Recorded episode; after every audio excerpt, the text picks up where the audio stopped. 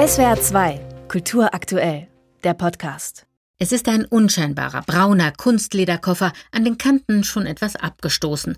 Ulrich von Bülow vom Deutschen Literaturarchiv Marbach betätigt den Schnappverschluss.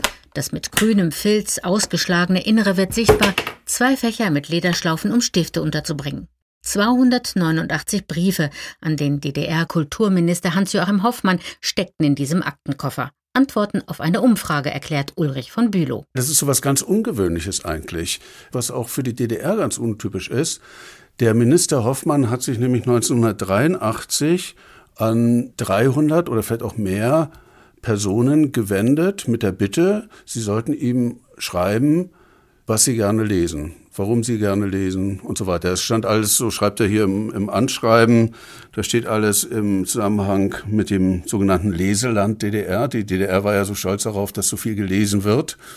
Und nun wollte der Minister Hoffmann eben empirisch erfahren, was genau gelesen wird. Die Aufforderung ging an bewusst ausgesuchte unterschiedliche Personen, an Jung und Alt, vom Dorf und aus der Stadt, an verschiedene Herkunftsgruppen und Berufe, Museumsdirektoren, Schauspieler, Autoren ebenso wie Kombinatsleiter, Wissenschaftler, Hochschullehrer, aber auch Schichtarbeitende. Sehr interessant ist zum Beispiel auch eine Dorfbewohnerin von 50 Jahren, diese äh, Frau, die arbeitet im Dreischichtsystem und steht an einem Rundstrickautomaten.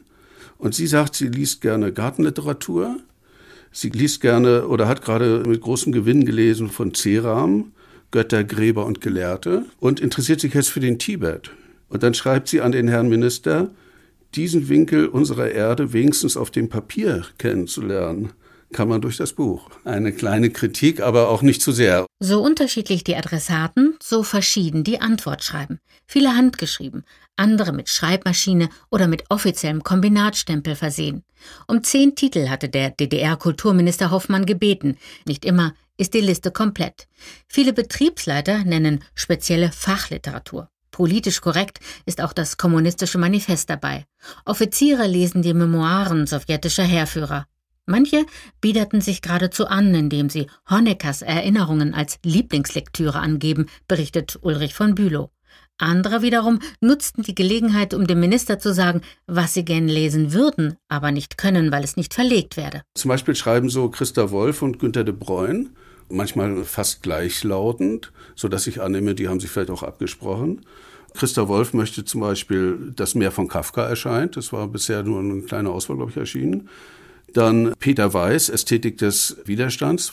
Und dann eigentlich die westdeutsche Literatur, die bisher nicht erschienen war, nämlich Günter Grass, Boto Strauß, Uwe Jonsson, Walter Benjamin möchte sie, Mitscherlich, Freud, Alice Miller, und so weiter. Den einen großen Bestseller, den die meisten der 300 Befragten lesen, gibt es zwar nicht, aber zumindest doch einen deutlichen Favoriten, den kirgisischen Schriftsteller Chingis Aitmatov. Ich habe es nicht ausgezählt, aber ich glaube, er würde ziemlich weit vorne stehen. Meint Ulrich von Bülow vom Deutschen Literaturarchiv.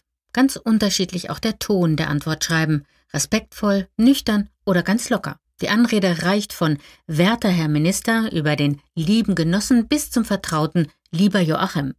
Einer gibt sich bemüht, originell, ein anderer nutzt die Gelegenheit sogar zur schnellen Denunziation eines Schriftstellers. Was aus der Umfrage letztlich wurde, welchen Nutzen, welche Konsequenzen der DDR-Kulturminister aus den Rückmeldungen zog, ist unklar. Das muss jetzt die Forschung zeigen. SWR 2 Kultur aktuell. Überall, wo es Podcasts gibt.